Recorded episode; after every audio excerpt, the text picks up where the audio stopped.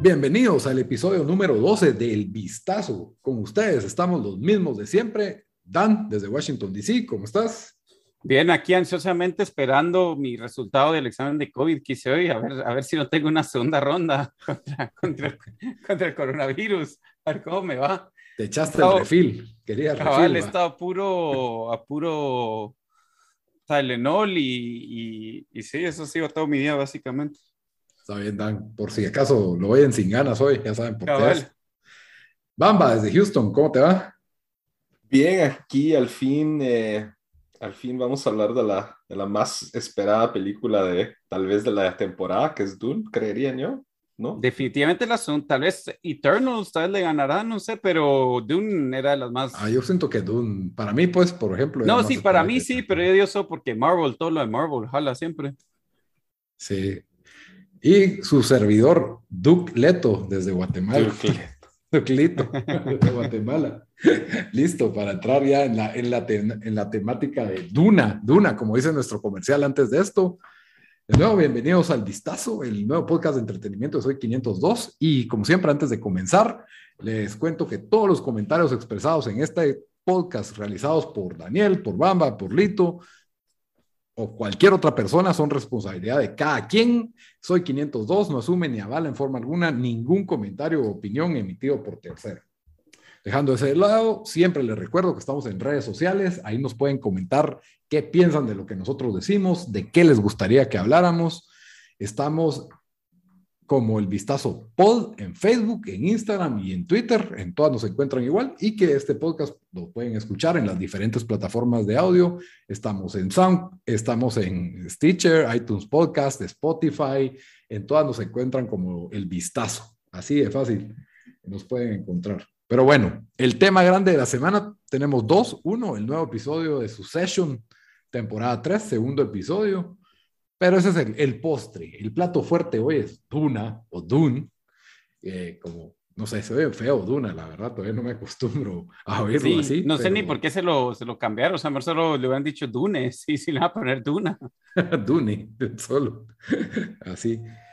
Pero bueno, hablemos de primero, como siempre, nuestra estructura clásica del, del, review es primero hablar de la película sin spoilers para todos los que no la han visto y después ya con spoilers, pues ya una discusión más de fondo de qué, de, de esas cosas de la historia que se tienen que discutir y, y qué, qué, nos hicieron sentir, ¿verdad? La película se estrenó en los cines la semana, la semana pasada, desde el día, ¿qué? Jueves 21 se estrenó. Ahí la vi, por eso no la tenía tan fresca y ya la pusieron en, en HBO, en HBO Max, en Estados Unidos, en Latinoamérica no la han puesto. Pero una vez, ya saben, se suelta en la red esto, ya, se consigue, ya se consigue el supuesto. Y la realidad, el libro salió en qué? 1960 y pico, así que... 64. Es como que... Así que no hay spoilers. Y la, y la película anterior de David Lynch, 1984, Así que aquí. Que Lito hizo la mala decisión de verla antes de la nueva Dune y le hizo un spoiler de, pues, de todo, obviamente. Pero no sé si es tan mala decisión. O sea, eh, o sea, en hindsight, o sea, ahorita ya viendo en retrospectiva, tal vez fue un poco mala decisión, pero la verdad es de que no debió haber afectado. Y, y, y ahí tengo opiniones encontradas sobre Dune. Bueno, primero expectativas. ¿Qué expectativa teníamos de esta película? Dan, creo que vos tenías más expectativa por el... Yo, yo sí, yo, o sea, de, solo los trailers, la verdad, me siento que me van a quitar mi, mi carta de, o bueno, no sé si tenía alguna carta de, de, de medio que me gusta películas o sci-fi, la voy a perder porque... Tu tarjeta geek. Cabal, la tarjeta geek. Eh, primero yo pensaba que Dune era un videojuego, entonces no aprendí después, porque eso es lo que yo primero jugué. Ya, ya estoy viendo todos los comentarios en YouTube de, ay, ustedes hablan de películas y no ni saben de qué era. Pero, pero ¿qué fue mi primero? O sea, yo tenía que siete años y fue lo primero que conocí cuando, cuando el juego de compu, entonces Después cuando dije, hey, van a hacer una película del, del, videojuego, o sea, porque está causando tanto como expectativas, o sea, fue, fue, el videojuego fue tan famoso y después me enteré, ah, es un libro. No sé cómo diablos, no sé, ni me interesó nunca buscar más de Dune, no sé, de verdad, de verdad, no, me, me sorprendí de que, de que, de que eh, sabía tan poco y después... Eh, como nos vamos a ir dando cuenta, prácticamente todos, todos eh, robaron de Dune, así que la influencia que tuvo, siento que por eso, por eso la expectativa era bastante alta.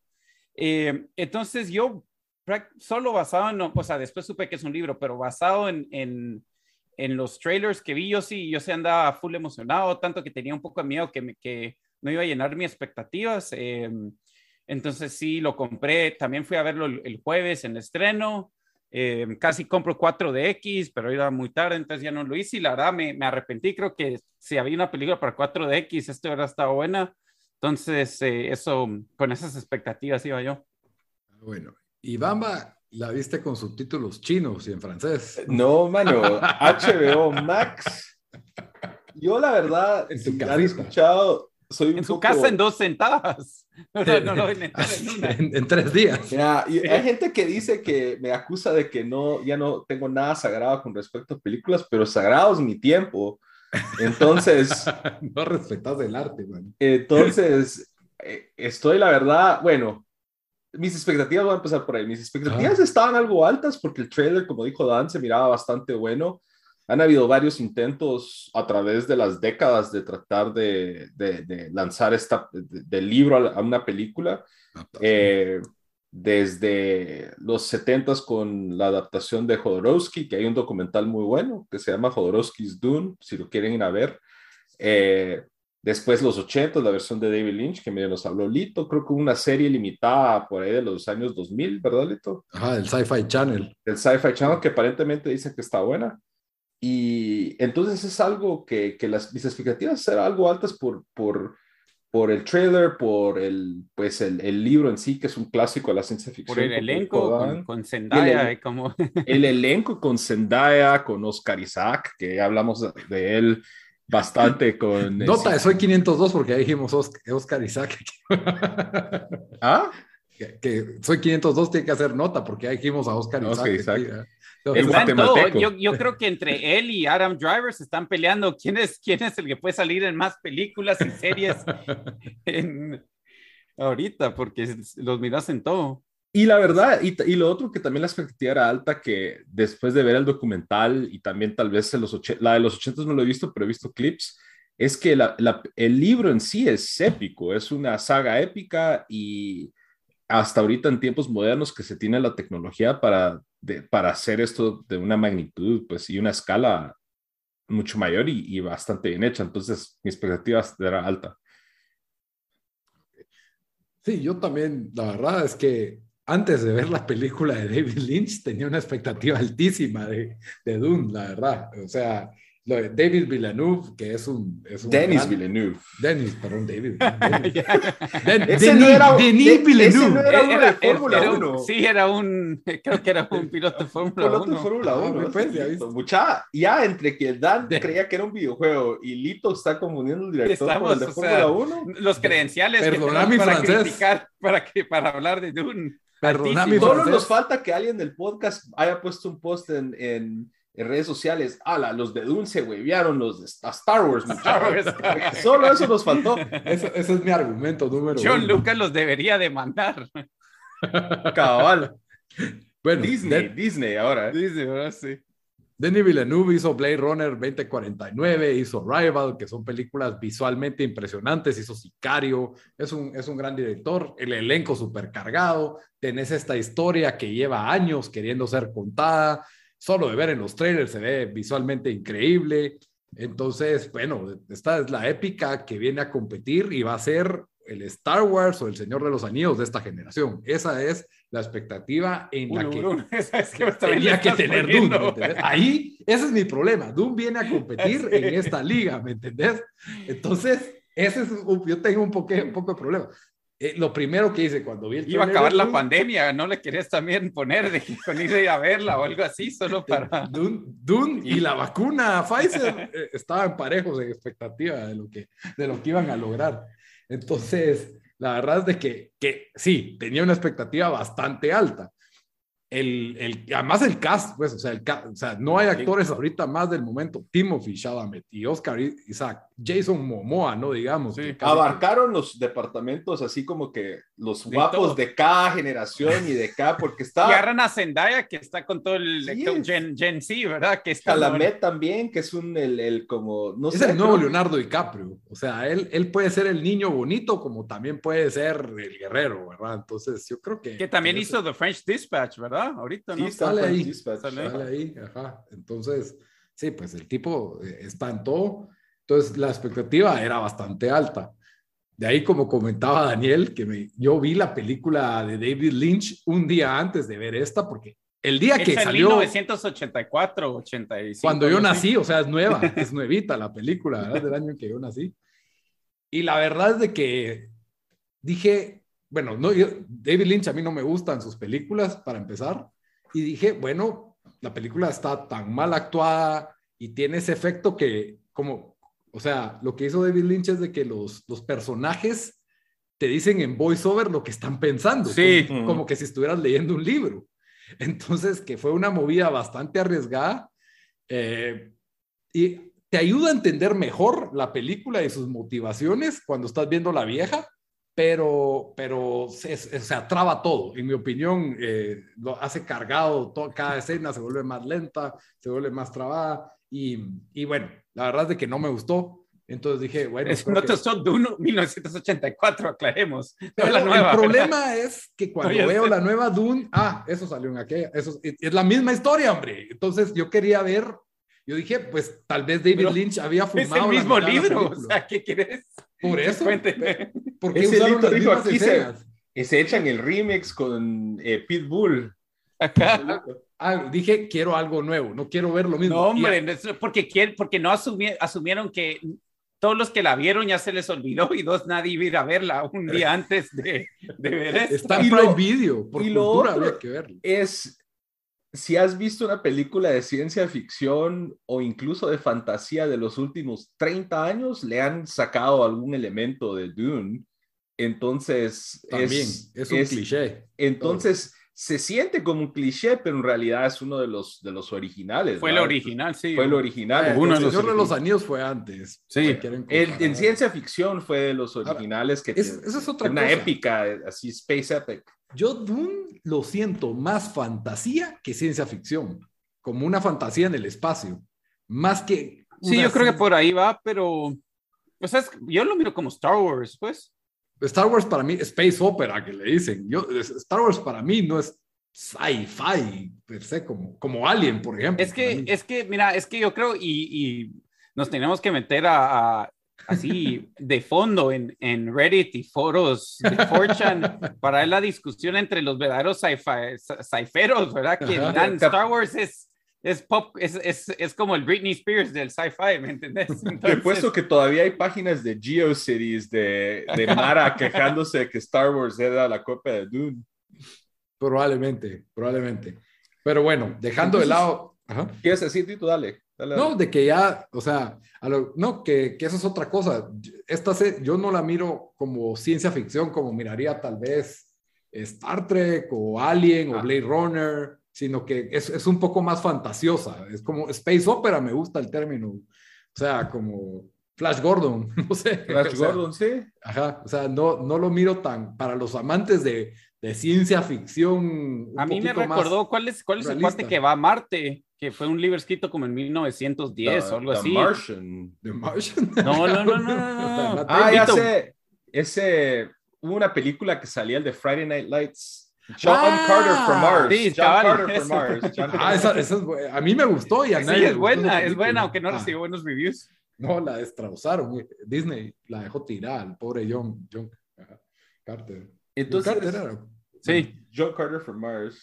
¿Qué, ¿Qué, les pareció, ¿Qué les pareció? Así sin spoilers, ¿les gustó? ¿No les gustó? bueno, ya, ya entramos entonces nuestro, ah, bueno, nuestro empecemos a calificar eh, Dan, creo que, bueno, empiecen ustedes dos, yo, yo voy a hacer el, el, negativo aquí. Yo, yo sí salí y la verdad, casi que enojado con ustedes, pero con Bamba, que no la fue a ver en el cine, o sea, y, y, como, y vos, no sé por qué viste la otra de 1984 el día antes, pero yo sí salí, y eso que, que iba con sueño, dije, capaz me quedo dormido, no sé qué, salí dije, esto, esto, esto es una película épica, o sea, de verdad, y mientras más he pensado en la película después que salí del cine, más me ha gustado. Eh, siento si bien, si bien comenzó un poco confuso, especialmente si no sabes qué está pasando, porque hay como cuatro o cinco facciones ahí que solo te enseñan como que eh, una te meten de lleno. Sí, sí, y, pero poco a poco vas agarrando la historia y, y sentí yo que, el, que, el, que, que, llevó muy buen ritmo, ¿verdad? O sea, no, no fue este, esta, esta escenas de acción Michael Bay por todos lados, ¿verdad? Pero también lo tuvo. Yo, yo, yo creo que, em, o sea, bastante, especialmente cuando ya es un punto en la película donde, eh, bueno, sin spoilers, donde sabes, donde sabes que ciertas cosas se pueden dar, hay una tensión que va desde ahí la película que lo lleva con pequeñas escenas aquí y ahí. Eh, entonces, y, también nos dio esas, o sea, eh, nos dio unas o escenas, o sea, la cinematografía en, primero fue excelente y el CGI que usaban, o sea, cómo lograron juntar la cinematografía con el CGI, la verdad fue impresionante y por eso dije yo, quisiera haberlo visto en, en 4DX, em, que al final del día yo, yo, yo sí salí, o sea, yo le doy un, 9, yo creo que está entre esta y A Quiet Place 2 para mis, mi mejor película de, del año. Em, yo sí quedé esperando ya la segunda, dije hasta quiero leer el libro y todo. Em, y, y sí, o sea, sé, sé, de tres otras personas que la fueron a ver, que ninguno, ninguno es así súper fan de, de sci-fi o, yo diría ni súper fan de, de, películas, son más fans casuales. A todos les encantó también. Entonces, em, sí, no, no sé, la gente en el cine parece que yo creo todos inmediatamente hablando, o sea, siento, siento que sí hubo bastante, unos, eh, bastante te gustó, pero a mí sí me, me, me encantó y no pues para hasta la segunda. bambino, Pues yo estoy también casi que del lado de Dan. Creo que me arrepentí de haberla visto en HBO Max porque lo miras y, y, creo que con el sonido del cine y con la pantalla grande creo que se aprecia más, especialmente la escala de lo épico que es la película y, y, y de este mundo. Eh, la historia me gustó, creo que las actuaciones hicieron lo que tenían que hacer, eh, creo que la mayoría de los roles estuvieron pues para, adecuados para, para, la película y la verdad me gustó bastante. Yo, eh, el hecho de que me arrepiento no haber ido a verla en cine y, y, haberla visto en HBO Max y que estoy emocionado que van a, ya anunciaron que va a salir la parte 2, creo que me doy un sólido tal vez 8, 8, 8. 8.5 por ahí, tal vez de lo mejor que he visto. Me gustó más que James Bond y que Shang-Chi, definitivamente. ah, también, sí. De las recientes, pues. Sí. Entonces, eh, pero sí me gustó bastante, más de lo que yo creía que me iba a gustar. Ok. Bueno, yo tengo dos opiniones controversiales con Dune. Bueno, o sea, no, primero estoy totalmente de acuerdo. Visualmente es increíble y los actores, pues obviamente la calidad del elenco son muy buenos, pero ahí viene mi primera opinión controversial. Creo que hubiera preferido que no hubieran actores famosos en la película. Creo que eso, porque, no, porque me saca de la realidad, porque estoy viendo a Timothy Chalamet, estoy viendo a Jason Momoa, estoy viendo a Oscar Isaac. O sea, Star Wars funcionó mucho porque no tenía actores famosos cuando salió. El Señor de los Anillos no tenía actores famosos, solo el... Pero pero mira, Star Wars, eh, no Star Wars, perdón, eh, bueno, el, el, adiós, como las películas Marvel, o sea, un montón de esos son, son personas, o sea, actores que eran súper famosos. Ahí hay un mix, ahí hay un mix y, algunos funcionan y otros no. O sea, yo solo digo que creo que hubiera sido mejor sin actores mm. famosos. Eso es lo que estoy diciendo. No estoy diciendo que hayan hecho malas actuaciones. Son buenos y Timothy Chalamet en especial es, es un muy buen actor. Segundo, yo siento que esta película tenía que durar más necesitaba tres horas por lo menos, porque no nos desarrolló suficiente las relaciones entre los personajes. Ahí viene la parte 2, Lito, por eso. Pero, pero, pero es que esta película se siente incompleta para mí. Sentí que no, no, o sea, no sufrí lo que tenía que sufrir, no me emocioné lo que tenía que emocionarme, porque las relaciones en los personajes no estaban lo suficientemente amarradas Ah, yo, mm. yo, creo, yo, creo que ahí sí te afectó lo de, lo de ver todo lo que ya sabes que iba a pasar. Sentí que no tuvo final.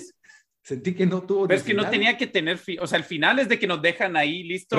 regresando a que Star Wars. La segunda. Regresando como con Star Wars, que en New Hope es, es igual, o sea, Star, Star Wars le copió el script, básicamente, o sea, el, no el, script, pero le copió la jugada, porque Star Wars la fórmula. se queda inconcluso. La una no es así como que desarrolla. Termina con el, la estrella destruida y todos recibiendo su medalla. Vos podrías haber visto solo a New Hope y ahí quedas tranquilo sin necesidad de más. Aquí hubo. Ah, yo creo que no, Lito. si no mirabas Star Wars ah, originalmente, si ibas al cine, no te quedas así. Standalone movies. El Imperio contraataca sí es inconcluso, pero te dejan un cliffhanger bien yuca. Y eh, uno de los mejores twists y finales de, de la historia. El Señor de los Anillos también. Pero fíjate que yo, yo, no, estoy en desacuerdo, porque mira, aquí los, los cliffhangers también eran las visiones que él estaba teniendo, ¿verdad? Que poco a poco nos están dando y, y el hecho que le acaban de matar eh, pues a, a, a, eh, gran parte de su familia. Oh, Entonces, aguas. Pero, pero bueno, esa es, ahí los vamos a discutir ya con spoilers. Pero ya Daniel, Daniel quiere hacer aquí el debate. Pero bueno, para mí, tiempo tenía que durar más para desarrollarse mejor. Yo le doy un 7. Es una sólida película, divertida, pero no viene a competir con las grandes épicas de la historia. Eso, eso es mi opinión, porque para mí. Eh, sí esperaba más en ese sentido. Eh, careció de emociones en muchas partes de la película. Yo me, me, empecé a cabecear. Sí estaba interesante, pero es como que es Dune.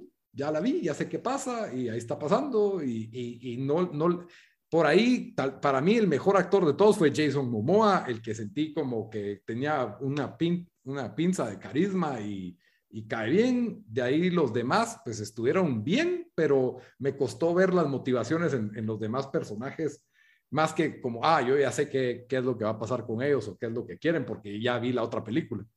Entonces, por ahí, pues tuve. Yo lo único que, que, voy a decir es de que una historia así épica, tal vez si, si hubiera tenido el, el tratamiento que se le dio a Game of Thrones y con el mismo budget, que no hubiera tenido el mismo, eh, el mismo budget para hacer, o sea, el CGI que tenían.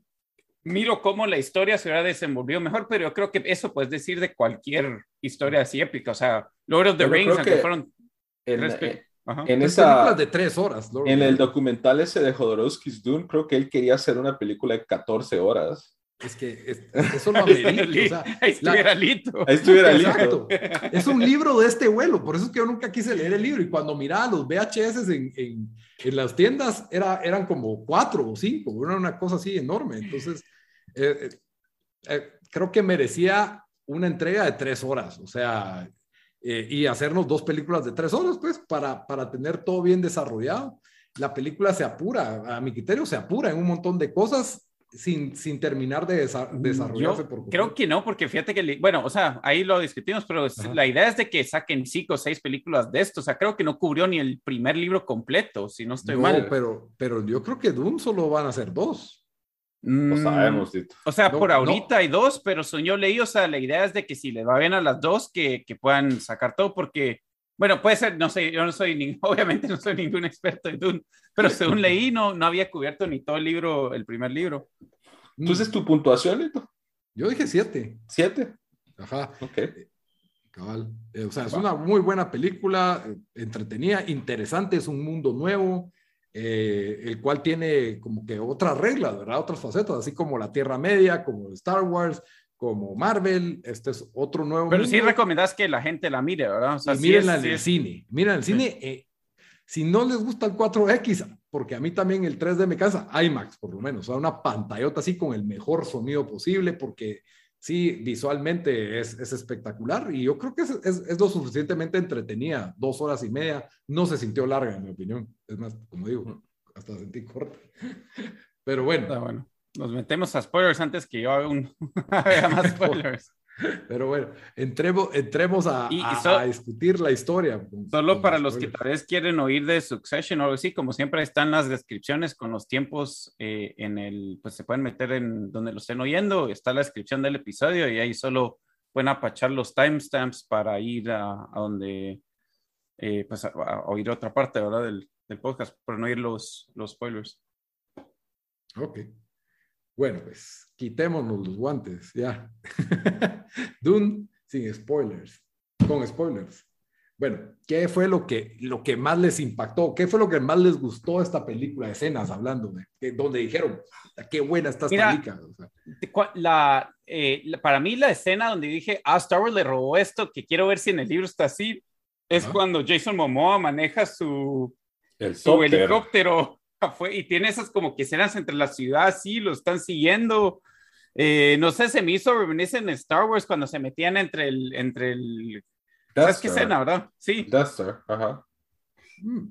No sé, por ahí lo vi un poco, pero, pero, eh, o sea, esa fue las, de las mejores escenas, las escenas de pelea, eh, o sea, sí tuvieron buenas escenas de pelea épicas, sentí yo. Eh, Bamba, no sé qué Yo trataste de rewatch alguna o decir, tengo que ver esta, aprovechando que está en HBO Max, tengo que ver esto otra vez, porque eso me pasa a mí. fíjate que lo que he dicho es de que tal vez lo voy a ver en 4DX, eso es lo que dije. de una vez, de una vez contó. Pues sí. Yo, la escena cuando están todos en la ciudad, esa de Arrakis, está el Duque Leto y eh, Paul y Atrides y todo, están durmiendo y de repente empieza ya eh, que matan a los guardias y empieza ya la invasión de los Harkonnen. Toda esa escena se me hizo bien virga, así de que el, que el doctor fue el, el, y ese es súper spoiler, pero que el doctor fue el que los traiciona y bombardea la ciudad y destruyen todo. Ese punto es bueno. El doctor, en la película vieja, te dicen desde el principio que hay un traidor, pero no sabes quién es. Entonces estás en la película diciendo, ¿será este? ¿Será este? Aquí nada. Aquí, aquí nada. Entonces, cuando, y, y fue un personaje que dicen que en el libro y en la otra película era alguien que estaba cerca de la familia. Entonces, en el momento que te das cuenta que él es el traidor, es un momento Judas. Aquí yo no sentía aquel gran momento Judas con ese, con, con, el, con el doctor. Pero ese es vos que tenés de base el contexto de la película y tal vez el libro, pero para uno que no, yo no había visto nada ni leído nada, hizo, hizo lo que tenía que hacer, en mi opinión. Fue, bueno, pero no sentiste que fue un momento de, ¡ah, la grog, el doctor! No, pero se truenan a, vos, a Duke Leto, que es Oscar Isaac, que duró como 30 minutos, 40 minutos, no, tal vez más, sí, como 40 minutos. Eh, no, como una hora duró una película. Quisiera retroceder antes de, en el review de Sin Spoilers. Por favor, en, en el cine donde yo iba, los de atrás la chavita se emocionó tanto, era una chavita como de 11 años, se emocionó tanto con ver a Zendaya. Bien, Zendaya, como que había ido por ver a Zendaya con su papá y el papá explicándoles toda la película y me tocó a mí oír las explicaciones del papá, lamentablemente.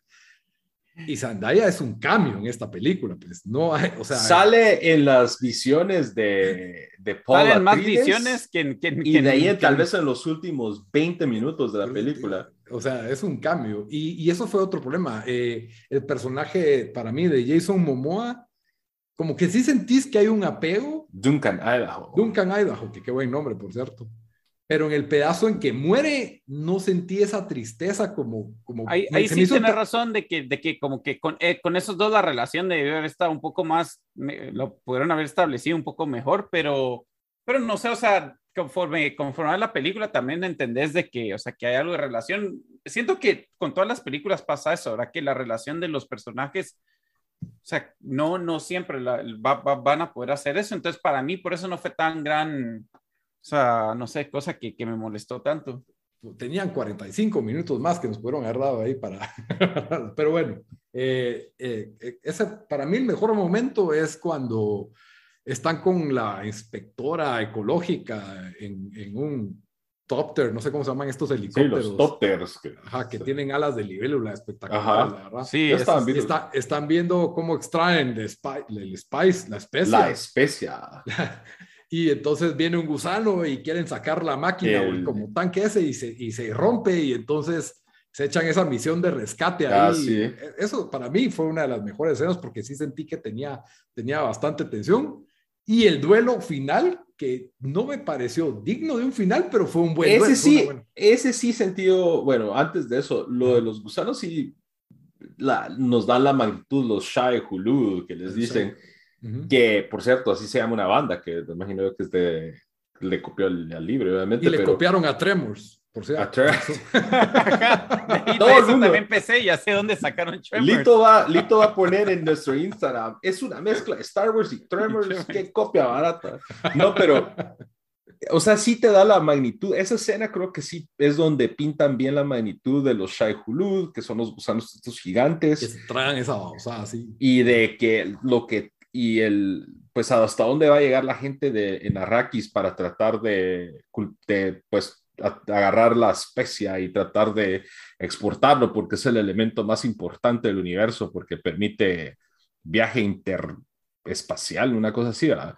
Entonces sí, esa creo que escena fue de las mejores de la película, estoy de acuerdo, pero ya saltando lo del final, que llega Paul y su mamá que uh, están básicamente refugiados en el desierto, se encuentran a esta tribu de los Fremen. Fremen. Y ahí los aceptan, pero uno de los, de los miembros Javier de Bardem, por cierto. Javier Bardem. Otro que Y Zendaya, en los pocos minutos de Zendaya en la cancha. Parece Arthur en la lluvia, pero eh, ese, ese duelo le sentí que sí le faltó, así como que ser un poco más épico, ser un poco más dramático. Es que nunca sentiste que él estuvo en peligro de morir, pero Ajá, cabal que es el personaje principal. Entonces, y obviamente sabes que no se va a morir, pero no, ni en, ningún momento ni siquiera te dan un como que, ah, la será o, se, o le va a pasar algo malo. Entonces, eso fue lo único que, que me quejo yo de ese final y ahí es donde nos dejan, donde dice Lito que al parecer, que como dice Lito, es como un cliffhanger, es incluso básicamente Paul le dice a su mamá, no, aquí vamos a seguir estos en el desierto porque la mamá quería irse a otro planeta y a buscar a otros aliados. Y, y, ahí nos dejan pues para servir el plato para la parte 2 y, y, como él tuvo todas estas visiones de él en el desierto y que él luego pues se vuelve un como líder ahí en esta guerra religiosa creo que le dice entonces. Sí básicamente pues porque los Fremen ven como sagrada la especie y ven como sagrada las palmas y el agua sí, y él es como el elegido es el, a ver cómo, si se acuerdan del nombre de ese de ese término, ¿cómo es que le decían? Bueno, pero es que es el elegido para ellos y también para la, ¿cómo se llaman las, las como, no le quiero decir brujas, a las que son la mamá? Que, ah, Así son, que sí, o sea, las Bene, Bene Gesserit. Gesserit. Las que usan el, Wizards que, fue, que ellos, que hasta, que no entendí la motivación de ellas, pero ¿por qué traicionaron a este eh, por eso quisiera leer el libro también, ¿verdad? Porque ellos estaban en, ayudando a, los que hicieron el ataque. A la familia, al, al emperador y a los Harkonnen. Es que estas tienen, en, en, el, en, otra película te explican que ellas básicamente no les puedes mentir y tienen todos estos poderes mentales de boys, que, que es lo que usan, ¿verdad? Eh, y, es como The Force, su cacho. Exacto. Y que la, que la, mamá es como que, pero solo en mujeres, ¿verdad? Y que la mamá es como que de las mejores y la, y la otra, pues la que le de la escena de The Box, que por cierto está en las dos películas, ¿verdad? Eso sí, mucha repetición de escena entre las dos películas, pero bueno, es la, la misma, el mismo material, ¿verdad? El, eh, por ejemplo, la escena del mosquito, ese asesino.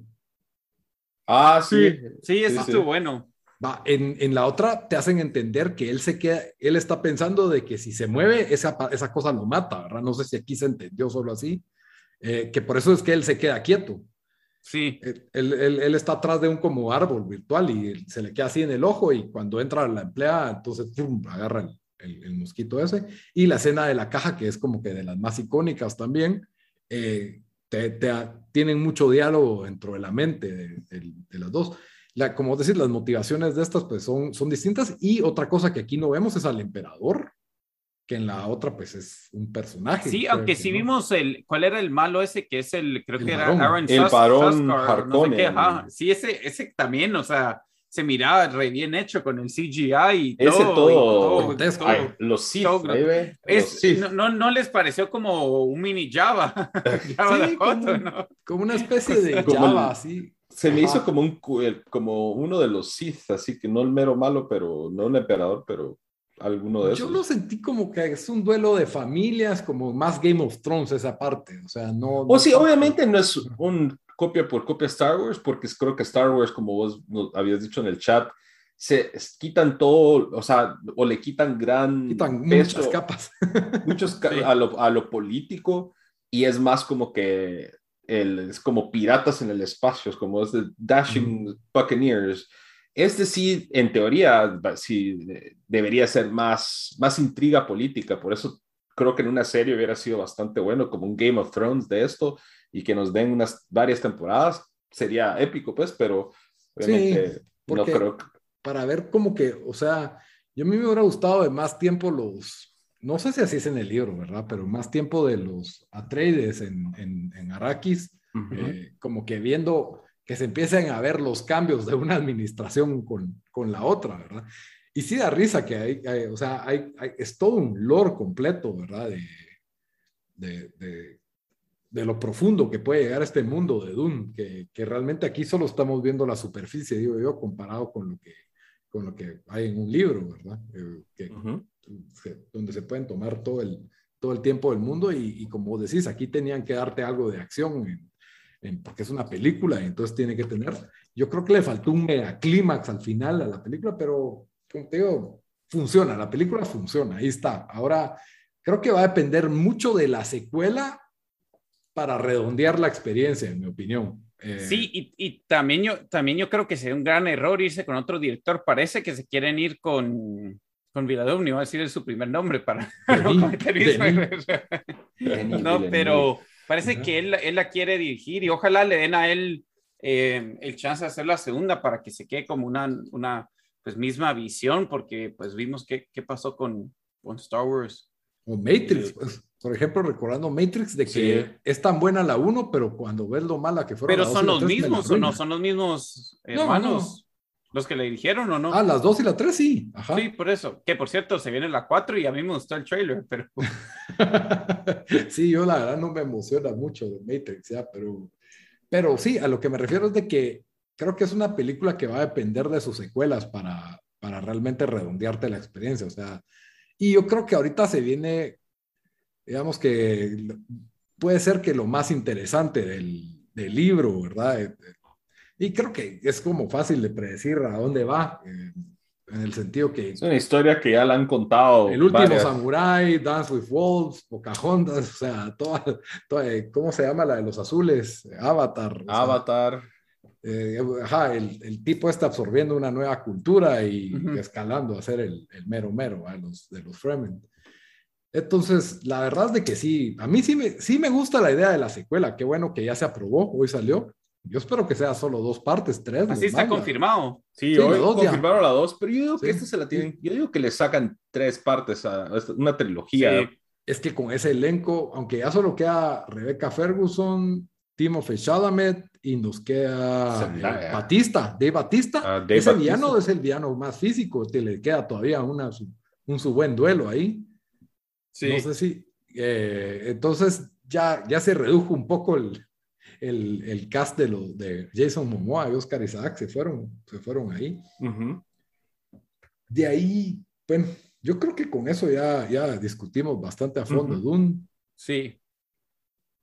En mi opinión, no compite con las otras épicas. Es ahí, por eso es de que, por eso es de que no, no salgo con ese sabor feliz. No sentí tantas tristezas ni tantas emociones en esta película. Que creo que, pero si miran, esa es mi opinión, en Rotten Tomatoes tiene 91 de la audiencia y 84 de los críticos, que la verdad son... son y MTV también está alto. Y, y, si quieren ir a ver cómo, solo algunas escenas de la película de 1984, vayan a YouTube y eso van a entender por qué Lito no le gustó tanto. No, pero, pero miren la escena de The Box. Esa escena sí es interesante en la vieja, porque a él se le ve como que si tuviera visión rayos X lo que le estaba pasando en la mano dentro de la caja. Y se le empieza así como a caer la piel y a quemar toda. Y, entonces como que entendés más el verdadero dolor y de ahí cuando saca la mano pues no tiene nada, era solo una ilusión de lo que le estaba sucediendo, que fue interesante. Pero sí, ahora después de haber visto Dune la nueva, yo miraría a la vieja, creo que es mejor verlas así en, ese orden, porque eh, eso es algo que hizo muy bien esta nueva Dune. En cinco minutos, que por cierto llegué tarde al cine y me los perdí y de ahí lo vi en la HBO. Pero es que en la otra te, entran y te ponen un dibujito de los tres planetas, ¿verdad? En cambio, en esta te explican perfectamente qué estaban haciendo los Fremen ahí, eh, cuáles eran las motivaciones de los Harkonnen y las motivaciones de los Atreides, ahora qué, iba, qué, qué es lo que estaba haciendo el emperador, y ¡pum! Te lo, te lo, en cinco minutos estás al día en todo. Entonces, sí, no se pierdan los primeros minutos, ¿verdad? Ahora ya que las publicamos, pero eh, creo que eso sí lo hicieron, lo hicieron muy bien. Te meten al, al mundo de un solo. Pero bueno, espero que les haya gustado nuestro, nuestras opiniones encontradas de Dune. A ver, ¿con quién están más de acuerdo? ¿Con Daniel y Bamba o con Lito? ¿Qué piensan de que Bamba? Primero linchen a Bamba por haberla visto en casa en dos, tres sentadas, ¿verdad? Eso se llama aprovechar la tecnología y los servicios modernos en, en entretenimiento, Lito. Matar el arte, matar, la tecnología mata el arte otra vez. Y nos vamos a hablar del segundo episodio, tercera temporada de Succession. ¿Qué pasó con la familia Roy? Que alguien me recuerde, porque yo la verdad siento que vi el episodio, no fue de los más memorables, siento que... No, solo quiero aclarar que ahorita full spoilers, no nos vamos sí. a... Si no lo han visto, aquí pueden frenar, vayan a verlo y, y, regresan a escuchar lo que dijimos. Sin misericordia. Eh, pero sí, el episodio 2 en realidad creo que el punto más importante es que nos da aquí la, una, una reunión o un summit de sí. los hermanos, que en el episodio 1 estaba Kendall empezando su revolución por aparte, contratando abogados y demás. Estaba eh, Shiv y Roman, que todavía estaban en Europa con el papá y pues regresan a, a Nueva York, a, pues porque el papá los manda a la chingada, que solo se va a quedar con sus, los más cercanos tratando de resolver su situación y, y Connor también regresa a Nueva York. Entonces, ellos por diferentes razones y motivos, en el episodio 1, Kendall los llama. Por cierto, Connor alega de, de, de volar primera clase. Sí, al papá. Sí, el papá sí. le dijo, ah, perdón, que, perdón que te hice pasar por eso. En el primer episodio nos dan el, el indicador que, que, tal vez va a haber una, una pues, batalla también entre Kendall y, y, Logan por ver a quién convencen de su lado los hermanos, porque Kendall los llama y en el episodio 2 también, 2 el papá de Logan los llama también.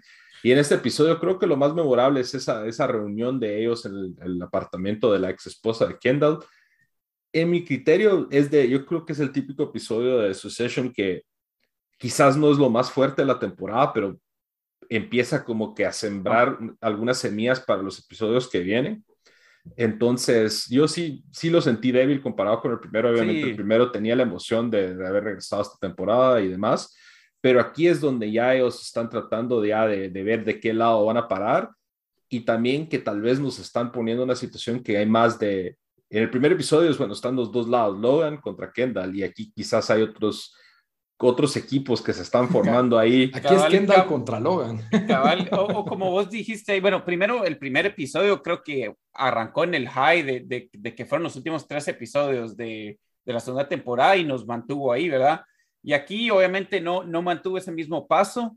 Lo que sí es de que nos dejó ver una ventana como en, en, en eh, donde se está empezando a, a, romper a través de algunas de estas relaciones, donde Shiv le, le miente a su esposo de en dónde uh -huh. está y él se entera de que él está, ella está con eh, Kendall. Con, sí, con Kendall a través de, de, Greg, ¿verdad? Greg sabe que, o sea, Greg, yo quisiera ver más de la motivación de Greg porque él sabe que cuando le dio sus documentos a Ken y quiero ver si se los dio porque lo mencionó sin querer o qué, porque él, él ya no sabe ni en qué lado, o sea, de qué lado agarrar y su tío, su abuelo que le dice, hey, yo, yo, te voy a llevar un abogado que te da buen consejo y el abogado es este anti, anticapitalista, anticapitalista. Que, que, quiere, que quiere, quiere traer la compañía abajo y... Todos y, están tratando, y en ese episodio nos dan eso que todos están tratando de usar a, al primo Greg como peón porque Kendall le dice, te vamos a, a, poner con un abogado, de ahí Waystar, que es la empresa de Logan, representando a Logan, manda un abogado y el, y el abuelo para todo eso, Logan no sabe el papel que tiene Greg, ¿verdad? O sea, fue Jerry el que mandó el abogado. Uh -huh. Yo creo que, que, que, Logan ni idea, ni idea tiene. Pero aparte de eso, también eh, está eh, o sea, la, Jerry y, y, y Ro Romulus y Roman, Roman, cuando están discutiendo qué rol debería tener él, y él dice, no sé si era de, de tener un comité de, de líderes, porque ah, yo, yo pierdo mi poder, no quiero perder mi poder. Diluir mi poder. Diluir mi poder. En ese episodio sí se siente ya que Jerry le gusta el rol, porque en el primer episodio ella así como que, ah, bueno, es como que eh, eh no sé. Humildad, Ajá, pero ahorita sí, pero sí nos dejan el, en el final de que eh, Logan le dice a Shiv de que básicamente que va a tener a Chef como que sus, oídos y su, como que básicamente su segunda, su mano derecha y que va a tener un traje hazmat que es Jerry. Entonces dando a entender que Jerry va, a ser la que le va a caer todo encima. Va a ser la que le va a caer todo encima y Shiv va a salir de ahí. Entonces están como que moviéndose todas las piezas en el tablero, sentí este episodio y, y, y yo sí siento que Greg nos han telegrafiado, especialmente estos primeros dos episodios, que el rol de él, ya sea en esta temporada o en la temporada que sigue, va a ser bien importante o bien grande porque él tiene estos papeles que que al final de cuentas todo el mundo quiere, pues, o todo el mundo quiere ocultar. Es una especie de Gollum que crees que es irrelevante, pero va a ser la pieza de casos Lo, que, a mí sí me gustó y, es parte porque el diálogo, que si bien no, no, no tenía el mismo ritmo, pero el, el, el diálogo y, las niñas son tan, o sea, es tan bien, bien escrito el, el, show, es que los hermanos cómo se joden cuando están en el, en el cuarto, ¿me entendés? Y como que saben qué decirle al otro para enojarlo. Incluso... Em, cuando le dicen, lo fregan a Roman, que se me olvidó que le dice chef, pero que Roman se enoja y se va al baño. Em, después, cuando, cuando Kendall se, se, empieza a enojar de que como que nadie lo va a seguir en su plan y le dice a, a Connor, you never mattered anyway, o que nadie te tomamos en cuenta. o sea, cositas así es como... El lado oscuro de Kendall. Y, y miras, y miras que pero hace sentido porque sabemos, con, bueno, sabemos cómo es Logan, ¿verdad? Que casi lo más tuvo hijos por tenerlos. Y la mamá, que también era alguien completamente, o sea, cuando Kendall le, dice, ahí te tengo que, hablar algo.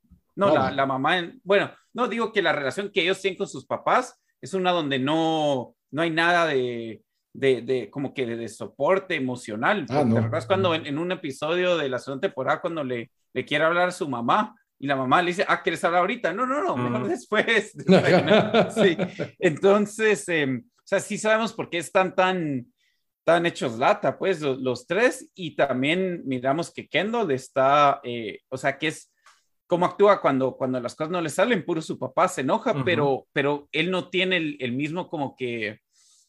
No, no puede captar la misma autoridad que su... Que bueno, el papá los tiene todos sí, eh, chantajeados emocionalmente. O sea, él los tiene tan hechos lata emocionalmente que él no tiene que, no tiene que ser mucho, mientras Kendall no tiene ese poder, por así decirlo. Entonces solo se mira como un berrinche, pues, de que no le hicieron caso. que solo se mira como un niño, niño enojado y, y, lo miramos ahí al final del episodio, ¿verdad? Donde solo está enojado gritándole a todos y, y el, pues la, su, su, su, staff lo mira como que, ¿qué le pasa a este? Yo miraba a Kendall como que estaba tratando de hacer como que, bueno, yo aquí tengo mi rivalidad con mi, con mi papá, escojan, escojan mi lado, como que si no los necesitara tanto. Pero Kendall sí los necesita en esta, en este, necesita todo, pues.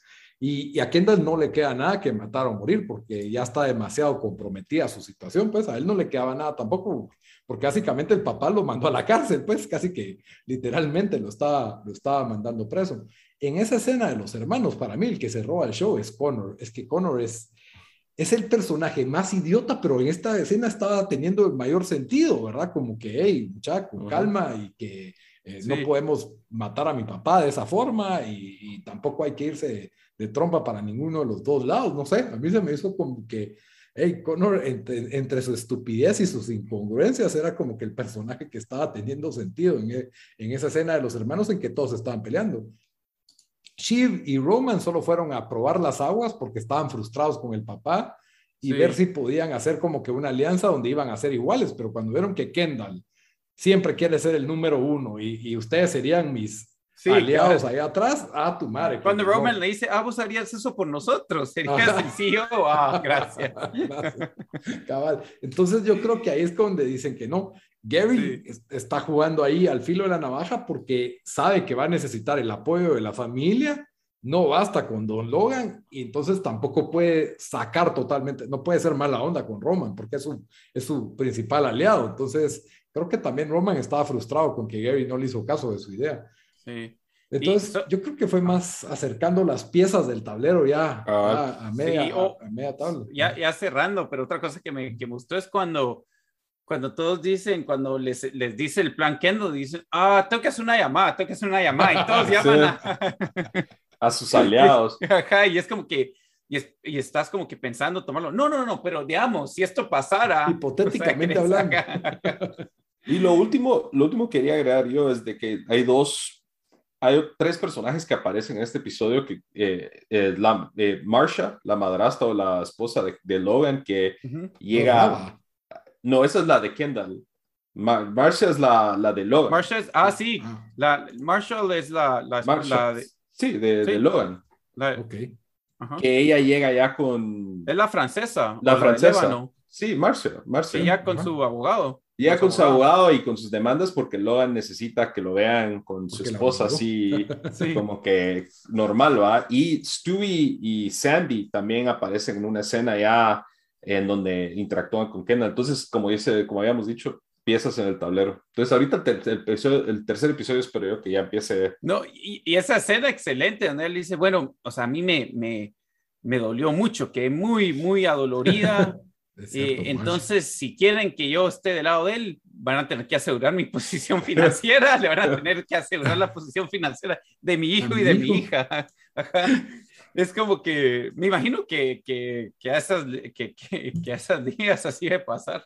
No sé. ¿Y a ustedes no les da ansiedad que todo esto se está dando en el apartamento de la ex esposa de Kendall? ¿Que a qué horas lo van a echar de Sí, ahí? eso, eso A mí Él eso está me da- pagando. me- Yo, si yo estuviera pagando ese apartamento, también estaría así. Yo, abusivo.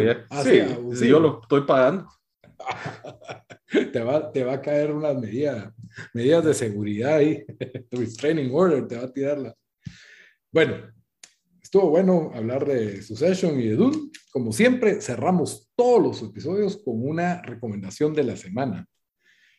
Comencemos con Bamba. Bamba, ¿qué nos vas a recomendar? Bueno, ya siendo la última semana de octubre, voy a recomendar otra, una última película de horror. Eh, eh, esta es de Netflix, se llama Fear Street. Eh, es, es una trilogía, pero específicamente voy a recomendar la primera parte, que es Fear Street Parte 1, 1994. Eh, es parte de una trilogía de, basada en los libros de R.L. Stein, que él escribió los libros de, de Goosebumps, si se recuerdan de las épocas noventeras y del show de, de televisión. Eh, la verdad, a pesar de que es, es, él escribió libros que usualmente son para niños o adolescentes, esta película sí es bastante violenta. Y la parte 1, que pues, como dice el título, se basa en 1994, en una ciudad de, eh, en Estados Unidos, en donde cada cierto tiempo pasan asesinatos y demás, y todo eso está ligado eh, por alguna cuestión sobrenatural. Eh, aquí el, se me hizo como que algo tipo como Goonies, pero bien masacre, en el sentido de que Ah, son un grupo de amigos que están tratando de sobrevivir la noche. Un buen soundtrack y la verdad de las tres fue la que más me gustó.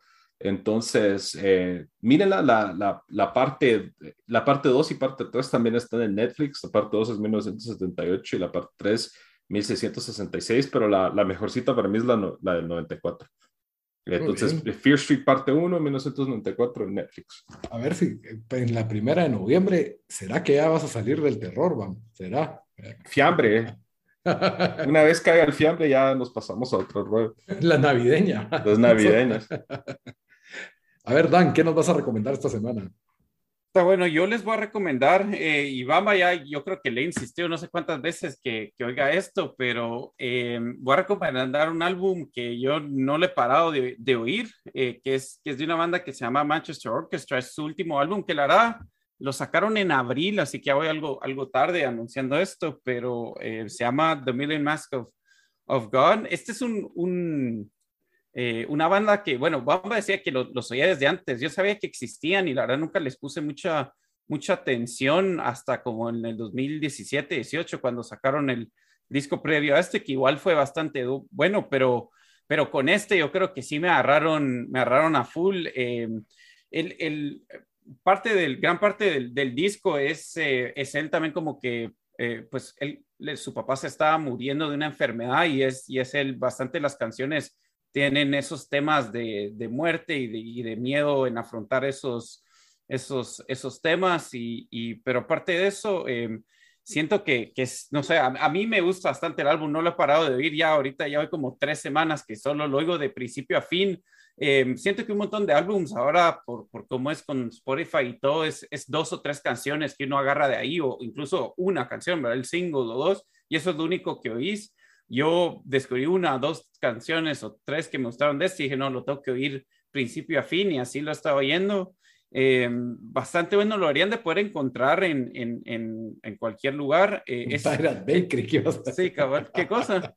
creí que ibas a decir en Pirate Bay. No, no, sí. En Pirate Bay, no, no, no. eh, y yo diría que el, que el género de música es, eh, es como indie, rock alternativo. Hay canciones acústicas, hay un poco de todo en el álbum, pero si alguien quiere, quiere oír eh, pues algo nuevo que no, no han oído antes, eh, busquen The Maiden Mask of God de Manchester Orchestra eh, y yo recomendaría oír el, el, el álbum de, de, principio a fin. Si tuvieras que decir un par de bandas parecidas a Manchester Orchestra que suenan parecidas. Ah, la gran, eh, no sé, Bamba, vos, no sé, eh, digamos, Foxing tal vez, pero no tanto. Foxing Ellos también, en una época eran también como de ese mismo rollo, cuando estuvo Arcade Fire de moda, algo así, ese Muy rollo, bien. que ellos siguieron y tal vez ya evolucionó su sonido porque no he escuchado lo nuevo, pero en esa época. Ha evolucionado era... porque, porque Entonces... los discos de antes no, no me gustan tantos como estos. Y sí, o sea, Mumford tienen un. Como tal vez están en ese. Ese, ese rollo como indie. Ese mundo con Mumford and Sons y ese tipo Ajá. de bandas, diría yo. Ah, bueno. Eh, pero. Con banjo y todo. No, no con banjo. Algunas canciones tal vez sí, pero, pero no. Pero sí. Sí, yo diría que especialmente los últimos dos eh, discos es como puedes ver una diferencia entre, entre lo que hicieron antes y, y lo de ahora. Y, y según, según yo sé, recibió bastantes buenos eh, críticas a este último disco, así que... Y, y, si hay una canción que quisieran oír, es una que se llama Annie de este álbum, que esa fue la primera que me agarró. Y dije, tengo que, tengo que ir más. Muy bien. Bueno, yo voy a recomendar una película ya vieja, vieja, vieja, para que la nueva generación, porque en nuestra generación creo que todos ya la vimos, pero la nueva generación tal vez alguien no. La película se llama Tremors, es de 1990, y me recordé esta película porque vi Dune, y dije, wow, esto es una copia de Tremors, Deberíamos de hacer, decíamos, deberíamos de hacer ese post, fíjate, a ver si gente lo entiende. No, malísima, malísima, malísima, malísima. Dune le robó todo a Tremors y a Star Wars. 2 out of 10. Cabal, 0 de 10. Pero bueno, Tremors es una película de terror, se podría decir, acción, thriller. Eh, y comedia. Y comedia, la verdad. Sale Kevin Bacon en sus años más juveniles, muy juveniles, 1990. Fue una de las primeras películas que a mí medio, me dio miedo que vi. Nosotros así. la vi, no, no, las, no las vimos juntos, Lito, o no? Más de alguna vez yo, yo creo que sí. Yo creo que la alquilé con vos, ya viéndola así formalmente, porque yo siempre la encontraba comenzada en Canal 13 o algo así, y siempre me quedaba viendo, ¿verdad? Estos gusanos que oyen, que se va, que no miran, pero en base al ruido se comen a la gente en este pueblito en medio del desierto. Y la película pues tiene sus momentos intensos.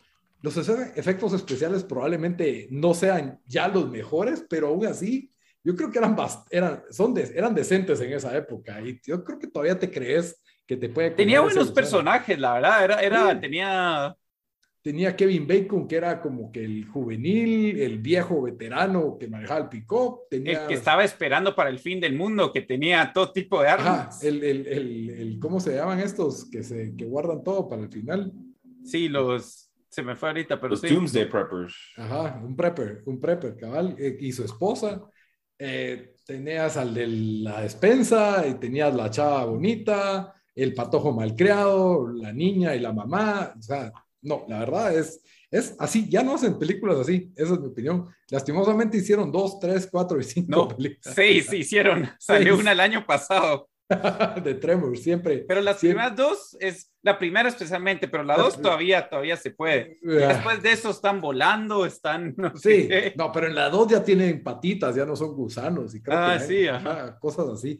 En fin, es, según escuché, el que inventó Tremors se basó en los gusanos de Doom para hacer su historia. La verdad le quedó, le quedó de huevo, le quedó buena. Así que está en Netflix al acceso de todo el mundo.